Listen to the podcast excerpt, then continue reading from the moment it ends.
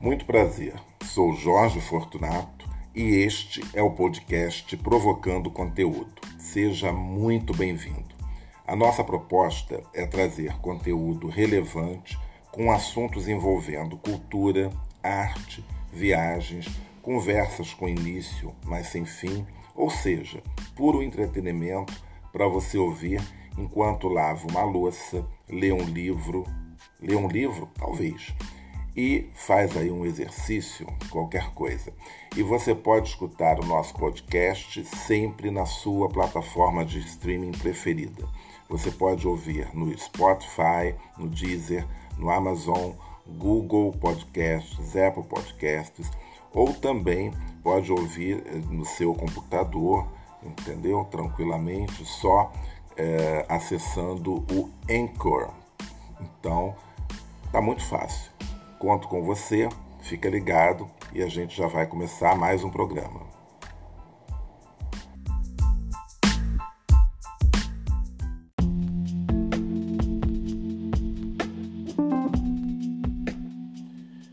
E começamos mais um programa aqui do nosso Provocando Conteúdo e eu me dei conta hoje, exatamente hoje, que já estamos no segundo semestre do ano de 2022.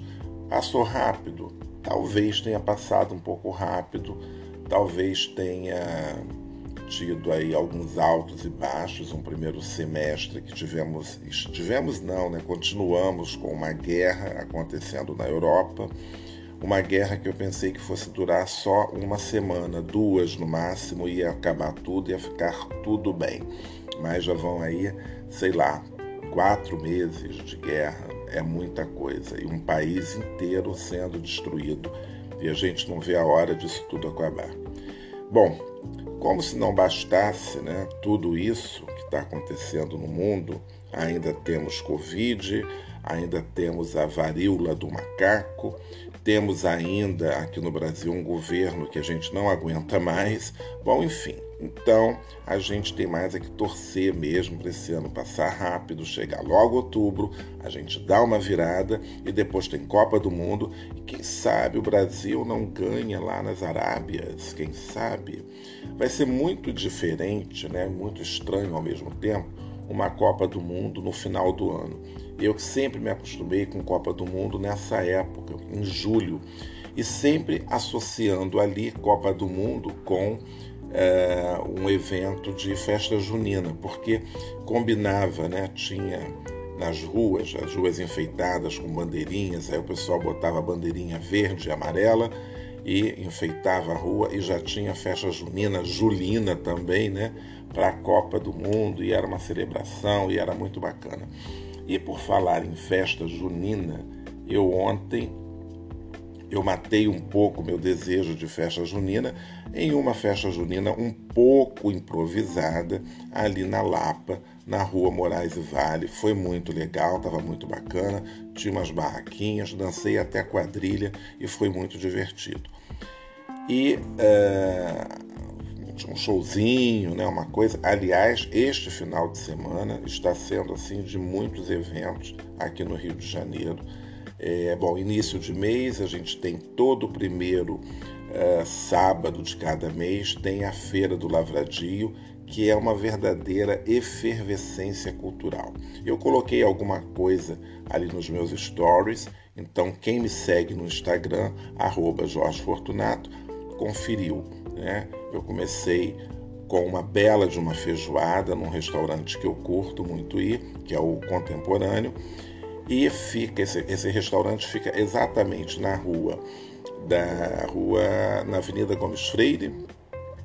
Ali eu sempre me confundo, não sei se é uma avenida ou se é uma rua. Acho que é uma Avenida Gomes Freire. Avenida Gomes Freire, esquina com a Rua do Resende. Então não tem erro. Eu não sei nem o número, mas eu já sei certinho que é a esquina com a Rua do Resende. E aí come-se uma feijoada muito boa. Inclusive eu levei um grupo que eu guiei no mês de junho, um grupo de. eram 14 franceses, e eles se deliciaram com aquela fartura, com aquela feijoada. E de fato, dá para comer tranquilamente uma feijoada, dá para comer umas três ou até, diria, quatro pessoas, porque é muita coisa, entendeu? É muita coisa, muito bem servida, muito gostosa e vale muito a pena. E quer dizer, quem come pouco, então dá aí quatro pessoas numa boa. Eu observei, porque eu fico só de olho né, em tudo que acontece. Então, é, chegaram duas moças, vamos colocar assim, eu chamo todo mundo de moça, hábito desde criança, né? Moça, que horas são? Né? Então, duas moças chegaram e elas pediram a meia feijoada, né? E eu acho que elas ainda levaram para casa, porque né, tem aquela coisa de que moças comem pouco. Já eu e meu amigo pedimos uma feijoada inteira e não sobrou nada, quer dizer, só o arroz, porque eu tenho uma curiosidade com feijoada. Eu não como arroz quando eu como feijoada. A combinação arroz e feijão, farofa, não rola para mim. Então, eu só como feijão, farofa, a couve, a laranja, óbvio, né? Todas as carnes. E lá tem um torresminho. Olha que eu não sou muito de torresmo, mas eu não sei o que, que eles arranjam que aquele torresmo dá vontade de você pedir uma porção e ficar comendo. É muito gostoso. Bom, claro que os veganos não vão comer essa feijoada, né? Que aliás é uma onda vegana que está tomando tudo, né? Mas aí tem um pessoal também que reclama, porque tem umas empresas que já estão lançando os produtos veganos, mas sei lá, nesses veganos industrializados. Eu acho que para ser vegano legal mesmo, tem que ser o vegano raiz, que você faz a sua própria comida e faz tudo, né? Eu nunca fui, eu acho que eu nunca serei, isso eu acho que eu posso falar nunca, eu acho que eu nunca serei vegano porque eu tenho necessidade de comer uma carne, necessidade de comer um frango, de comer um ovo. Aliás, tudo tem, quer dizer, quase tudo leva ovo, né? Mas os veganos conseguem, eles conseguem fazer bolo sem ovo, não sei como, porque eu já fiz bolo sem fermento. Depois que o bolo estava no forno, assando, eu me dei conta que não tinha fermento no bolo. Meu Deus do céu, fiquei assim desesperado e agora o que, é que eu faço? Mas não dava mais. Eu acho que se o bolo tivesse assim, tipo 5 minutos, não, 5 minutos acho que é muito. Se tivesse tipo 10 segundos e eu me lembrasse, eu teria sido capaz de tirar a massa, da, ia dar uma trabalheira, né? Tirar a massa, botar o fermento e botar um bolo de novo para assar. Não sei que resultado ia dar. Bom, enfim, a história é que o bolo cresceu não teve fermento e foi um sucesso. E ficou fofinho, ficou gostoso, um bolo de limão, inclusive. E aí, quando eu servi esse bolo e as pessoas comeram e tal, eu falei: vocês acreditam que esse bolo não levou fermento? E todo mundo, ah, mesmo, é, das claras, né? As claras e neve levar, é, deixaram o bolo crescer. E aí, eu falando isso, eu me lembrei desse bolo e me lembrei, né, porque as lembranças, né, eu falo uma frase e já vem lembrança na cabeça. E aí eu me lembrei dessa época que tinha esse encontro aqui em casa, uma vez por semana. Se não me engano, eu acho que era às quartas. Os encontros eram às quartas-feiras. É a maneira correta de falar, né? Coloquialmente a gente pode falar o encontro era quarta-feira. Enfim. Bom, não sou professor de português, mas depois a gente pode ver isso. Bom, enfim, esse encontro era uh, um bate-papo que rolava aqui em casa com uh, as pessoas que estudavam francês comigo na Aliança Francesa. Então, durante um. Eu não me lembro quando começamos, acho que nós começamos isso entre 98 e 99, e isso foi seguindo entendeu? Mais ou menos até 2001, né, em versões diferentes, porque no início fazíamos aqui em casa, se eu não me engano era quarta-feira, porque terças e quintas a gente tinha aula na Aliança Francesa, na Maison de France, e depois a gente é, nos encontrávamos aqui. Porque o, os encontros, na verdade, eles começaram na própria aliança.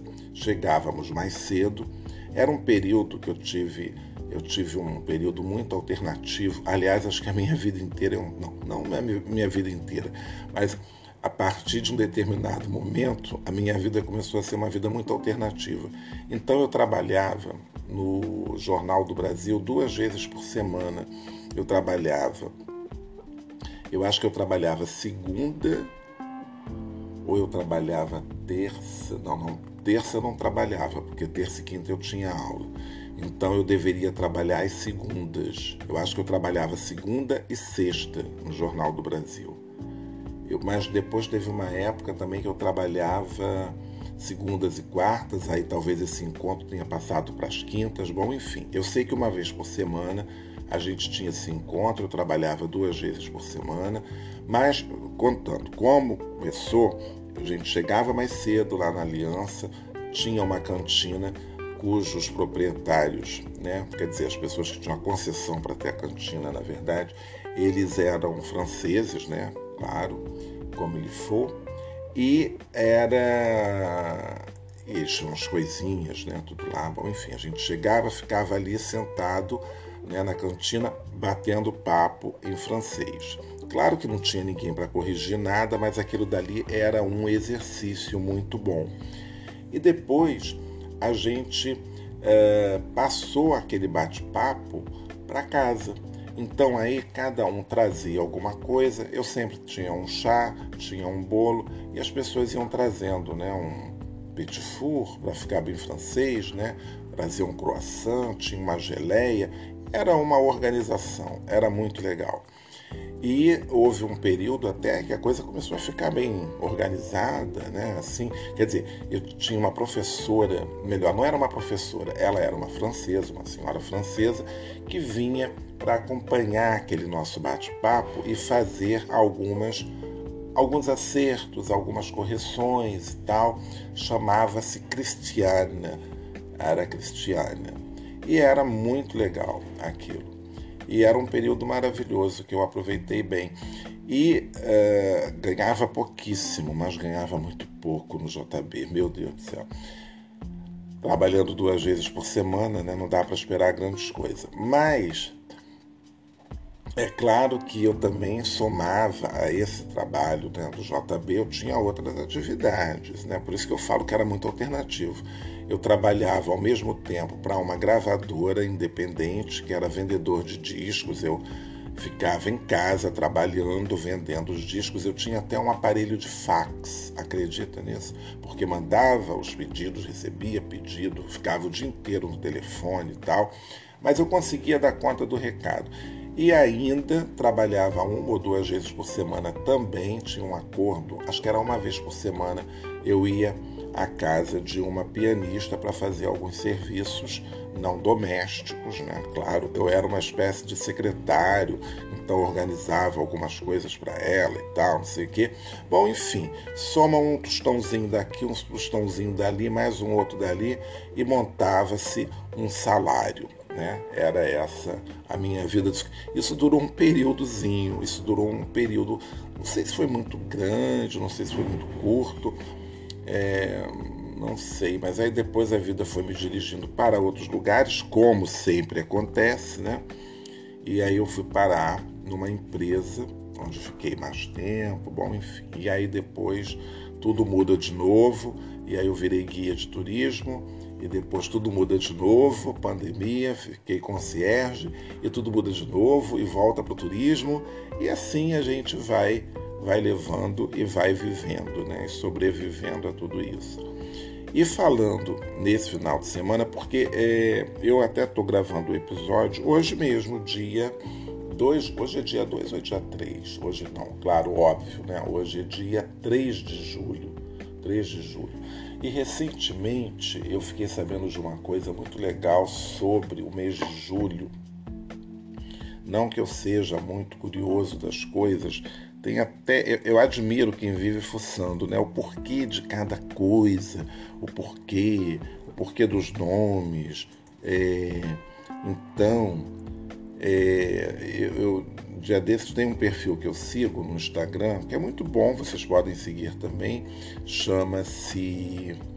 É, como é que é o nome dela? Roma para você. Arroba Roma para você. É uma guia, se não me engano, o nome dela é Luciana.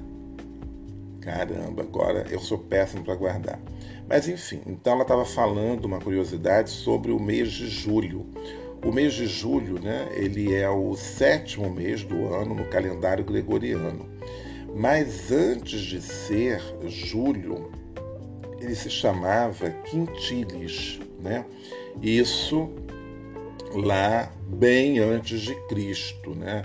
Lá pelo ano, não sei, ano 100 antes de Cristo, ele era chamado de Quintilis em latim, porque era o quinto mês do calendário romano, que começava em março. Olha que coisa curiosa, né?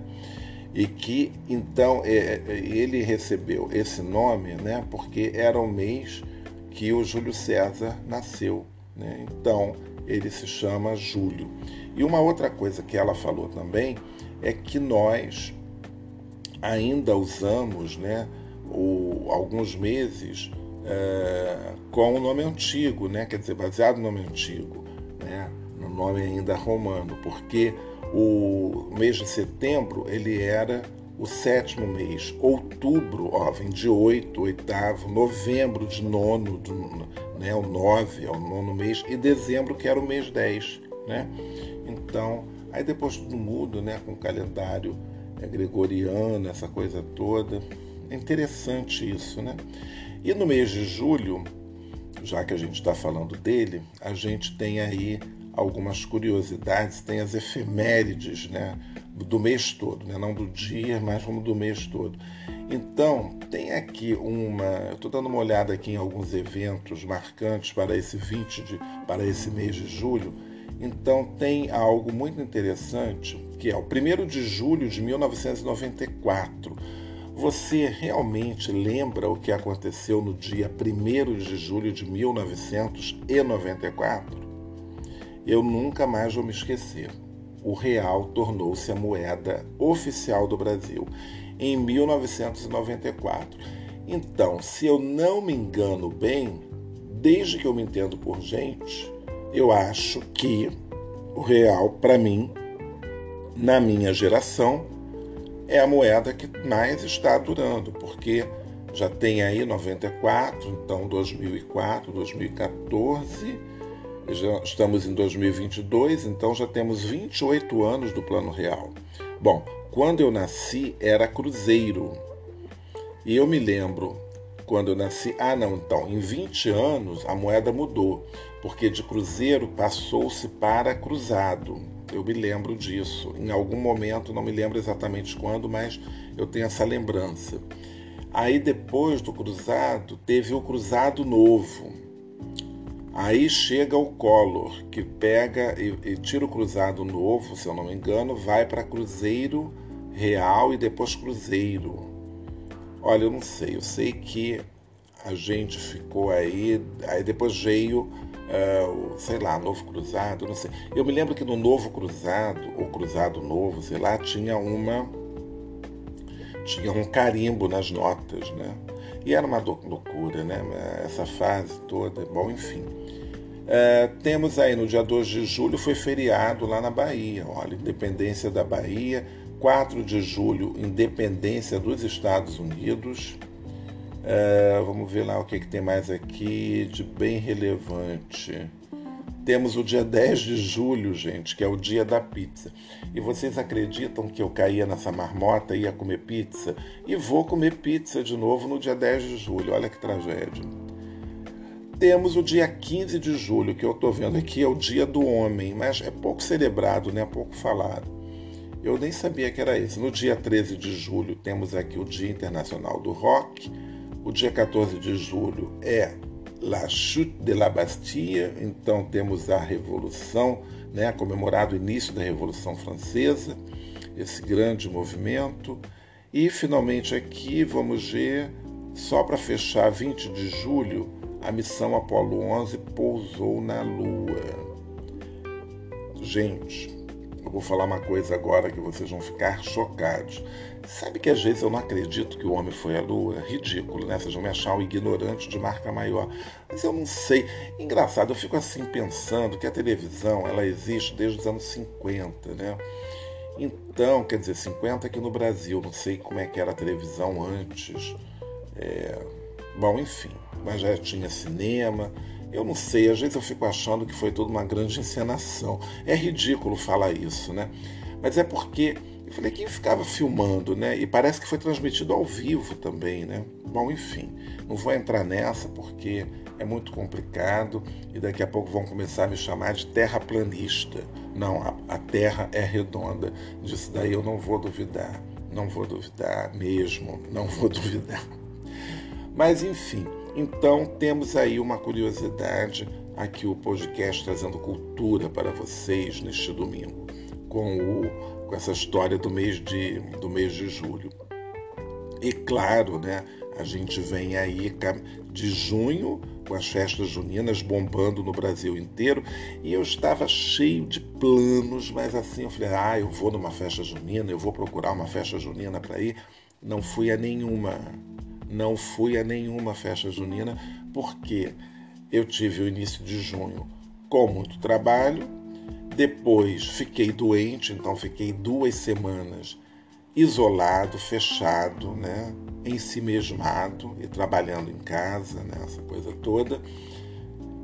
Aí veio São João, aí dia 24, que eu já estava até liberado, mas aí não, não deu para ir a lugar nenhum por conta de trabalho. Bom, enfim, não fui à festa junina nenhuma no mês de junho e foi isso, né? Então, para dizer que não participei de uma festa junina, ontem teve a Feira do Lavradio e eu saí dali da feira, que estava muito boa, aquele baile charme bombando, e fui para uh, a Moraes Vale, que é uma rua muito simpática que tem ali na Lapa, cheia de pequenos ateliês, galerias de arte, e que vai começar a ser descoberta. Então, eu estou programando uns passeios, umas coisas legais, né, com os parceiros ali, e a gente vai fazer algumas visitas. Ali tem, tem muita história ali naquele lugar, né? Aqui morou, tem gente famosa que morou por ali, né? Então, e é um lugar assim muito gostoso. Então tava um clima assim muito bom. Ali é um lugar assim bem a cara do Rio, bem boêmio, né? Então a gente vai fazer umas visitas por ali. E é, o que é interessante é que eu ontem eu fui emendando os programas, né? Quer dizer, fui à feira do, do Lavradio, e estive também é, fazendo uma visita a uma exposição belíssima que está no CRAB, né? O CRAB também é um desses lugares aqui do Rio de Janeiro que poucas pessoas acabam visitando, né? É um centro de referência do artesanato brasileiro e atualmente eles estão com uma exposição muito bonita com artesanato pernambucano então vale muito a pena assistir, vale muito a pena conhecer e conferir, até porque o local em si já é interessante, né? A Praça Tiradentes é um desses lugares assim que tem muito para contar, que é muito é, bonito, né? Então temos algumas coisas ali para melhorar e está melhorando muito. Eu fiquei muito satisfeito ontem quando eu cheguei ali e vi que o monumento em homenagem a Pedro I está sendo restaurado. Então isso dá um, né? Então dá uma alegria quando a gente vê um monumento sendo restaurado, cuidado, e a gente torce, né? Eu então, não independentemente do fato de ser guia de turismo, mas até por isso eu acho que eu fiquei muito mais ligado nas questões né, do patrimônio de fato. Eu antes como cidadão eu admirava, sempre admirei tudo, mas enfim, admirava, passava, olhava, mas a gente muda muito o olhar quando a gente passa a ser guia de turismo, porque os monumentos têm o porquê de estar ali, né? Então, por mais que você odeie Dom Pedro I, porque tem gente que odeia a família real, tem gente que odeia tudo, tem gente que quer incendiar a estátua da princesa Isabel, mas não é bem assim, né? Então, eu penso muito diferente, essa é minha maneira de pensar. Eu acho que uh, a gente precisa né, ter aqueles monumentos, e aí você vai contextualizando, você vai contando a, a história, né? Então eu acho assim que é, não existe né, vilão nem mocinho, nem herói, sabe? Então são, é, são as histórias, são os tempos, então a gente não pode mudar tanta coisa. Porque quando começaram né, com essas histórias aí de queimar estátuas, derrubar, fazer e acontecer mundo afora, É, eu, eu acho o seguinte: se a gente começa a se revoltar com tanta coisa, daqui a pouco não tem mais nada para contar nada também, né?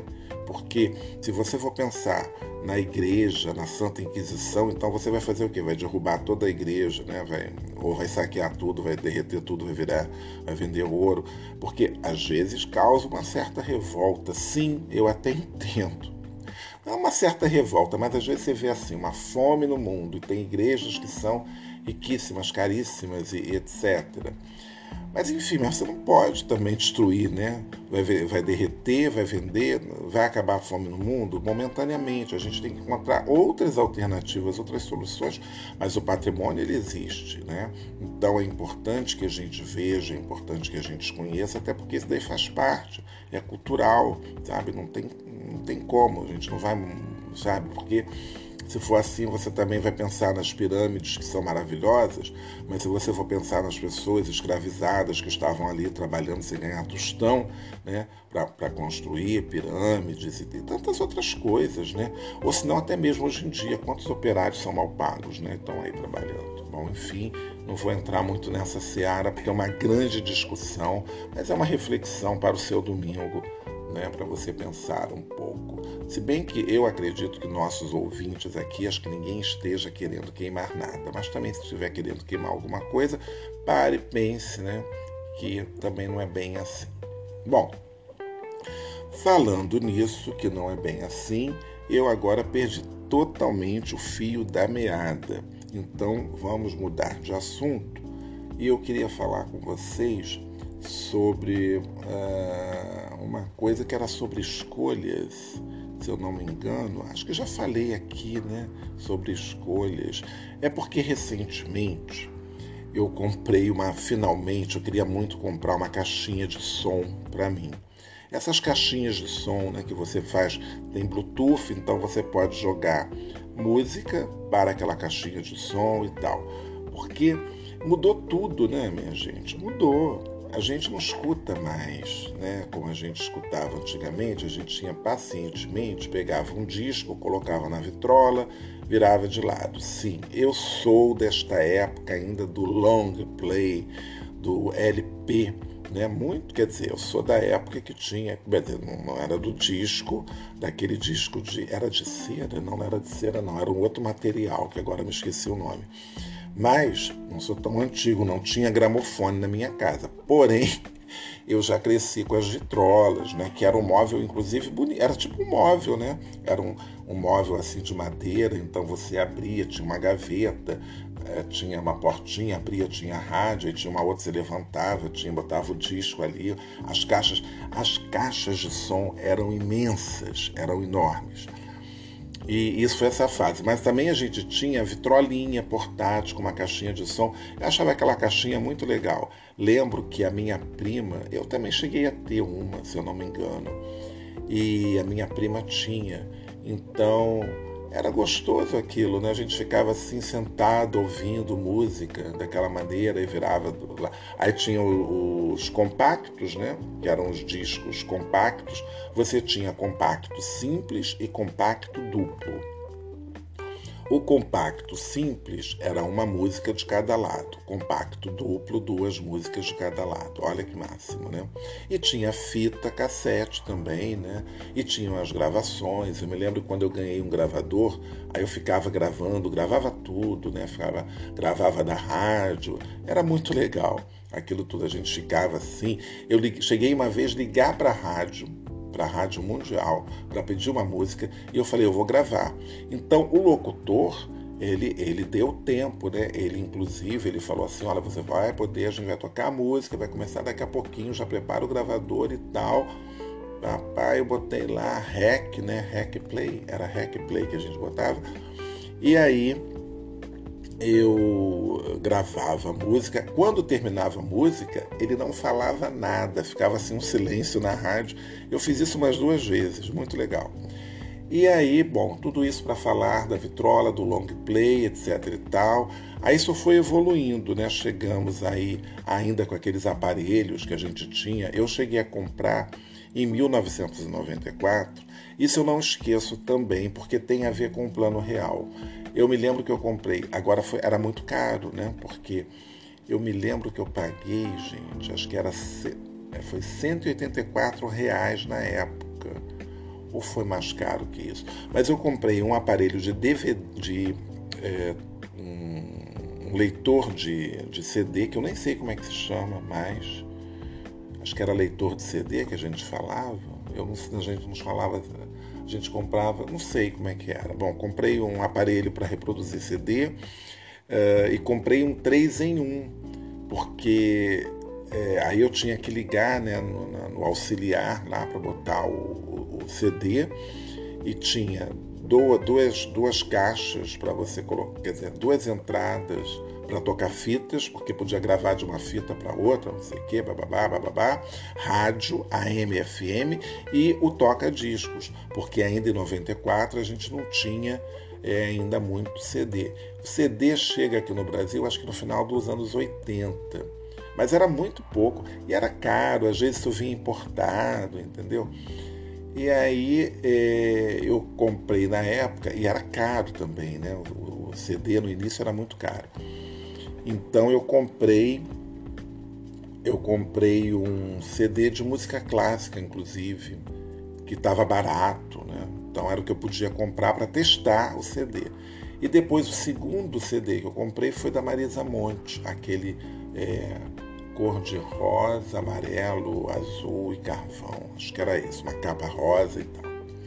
Mas ainda tinha os discos, né? Durante muito tempo eu ainda tinha discos, né? Então, me lembro que eu ganhei um disco da, da Angela Rorô até.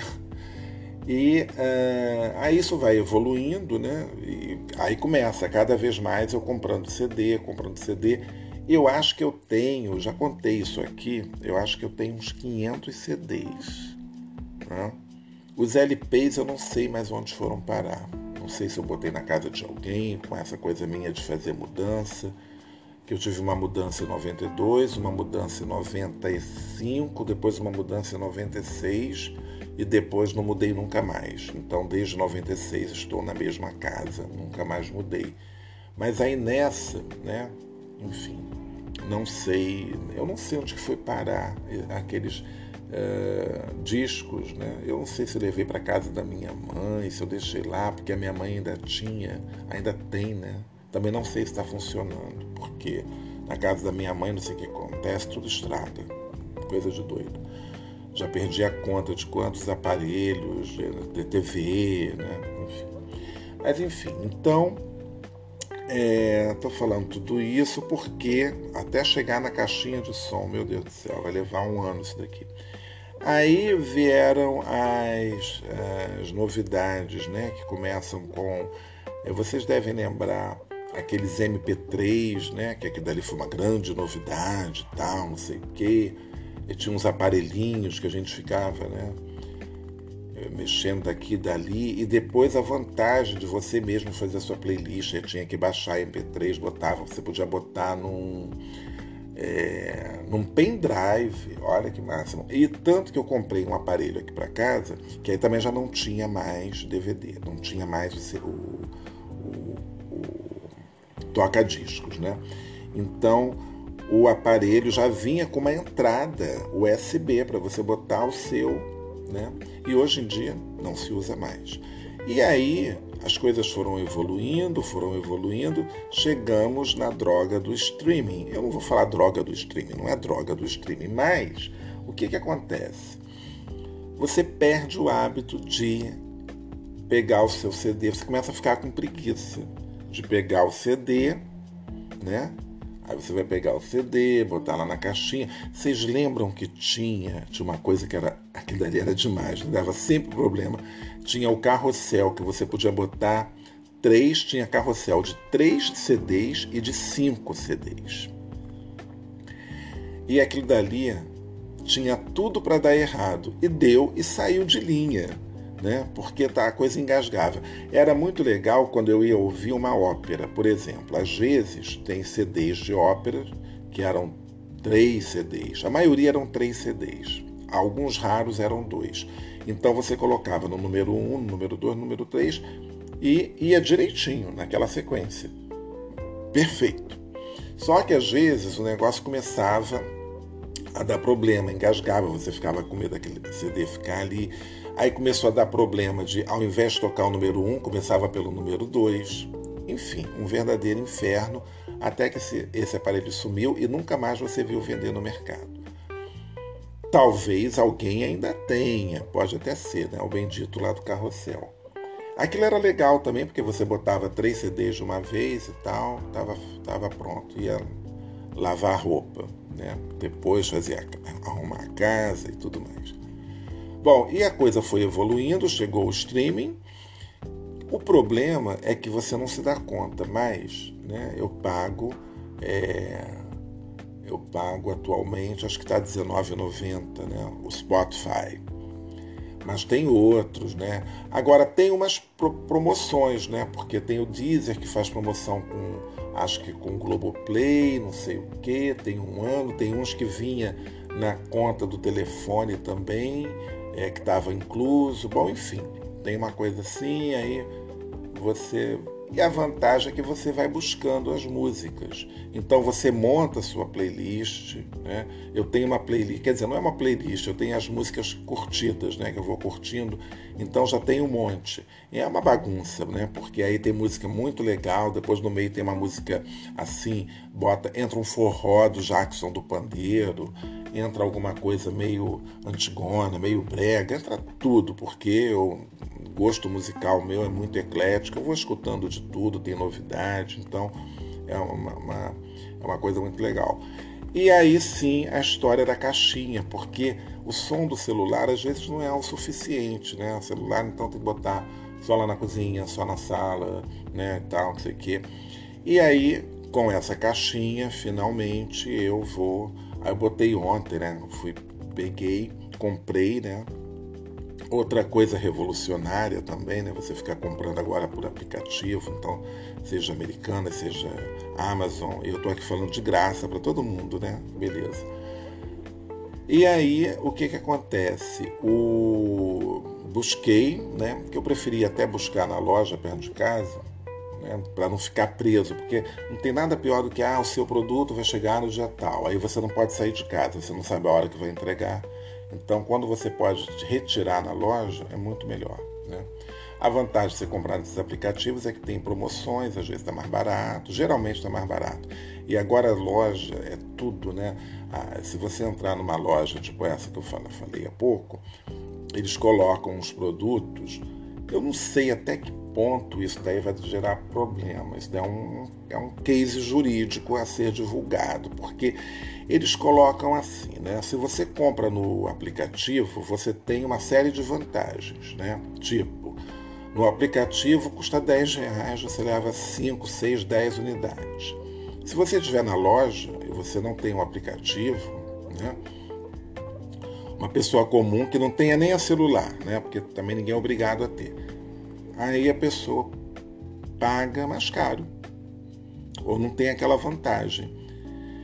Eu não sei né, até que ponto isso pode ferir ou não o Código de Defesa do Consumidor, porque eu acho que o consumidor ele tinha que ter a mesma vantagem do outro. Né? Então isso acontece muito.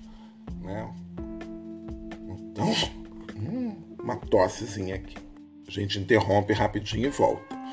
Mas é, então eu fico eu, às vezes a gente vê muito isso no supermercado também, né? Já repararam isso?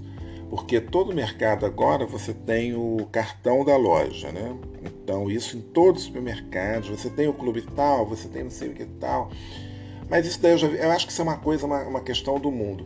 Tanto que lá na, quando eu viajo, né, já, já faz bastante tempo isso, eu sempre, quando eu ia pagar alguma coisa no supermercado, né, é, não em todas as cidades que eu visitava, mas principalmente Paris, que, era uma, que é uma cidade que eu vou né, indo todos, todo ano e tal, não sei o quê. Então eu fiz o cartão, eu comecei a fazer os cartões de todos os lugares. Eu entrava na Virgin, você tem o cartão, não sei o quê. Ah, não tem, vou fazer. Fazia o cartão dali, fazia o cartão da FENAC, fazia o cartão do supermercado lá do Monoprix porque com, com o cartão, né, e lá você tem que apresentar mesmo o, o cartão ou passa num, alguma coisa. Tem, tipo um chaveirinho, né, como tinha aqui também de um outro supermercado. Só que agora você tem que digitar. Aqui no Brasil a gente digita o CPF. Né? Então, nos mercados que eu vou que tem promoção, digito CPF. Porque se você não tiver o teu CPF cadastrado, você não ganha a bendita da promoção. Né? Então, é, isso pode ser, isso pode virar cashbacks, né? que é, quer dizer, você receber uma parte do dinheiro de volta e vai formando um fundo para você gastar depois. E isso agora, por exemplo, lá na França, no, no supermercado Monoprix, é assim. Antes, eu me lembro que eu tinha, é, você comprava o primeiro produto, o segundo da mesma marca ganhava 50% de desconto. Ou às vezes você tinha um desconto assim, né, enorme. Eu lembro do. Uma vez eu comprei lixia no supermercado Zona Sul, aqui no Rio,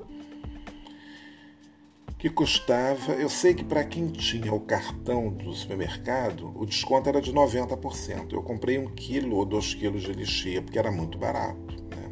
Haja lixia, comi muita lixia. Então é isso. Então agora eu aqui lançando uma dúvida né, e um problema para os supermercados. Mas será que as pessoas né, não podem reclamar isso no, no Código de Defesa do Consumidor ou no, no PROCON? Né? É um assunto, né? Eu vou.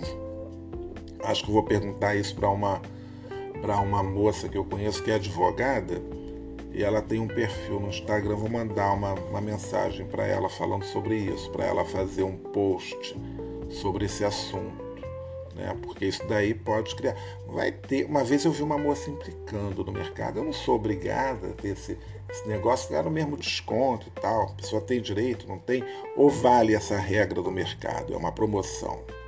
Né? Não sei, não sou advogado, não entendo do direito, então fica aí a questão.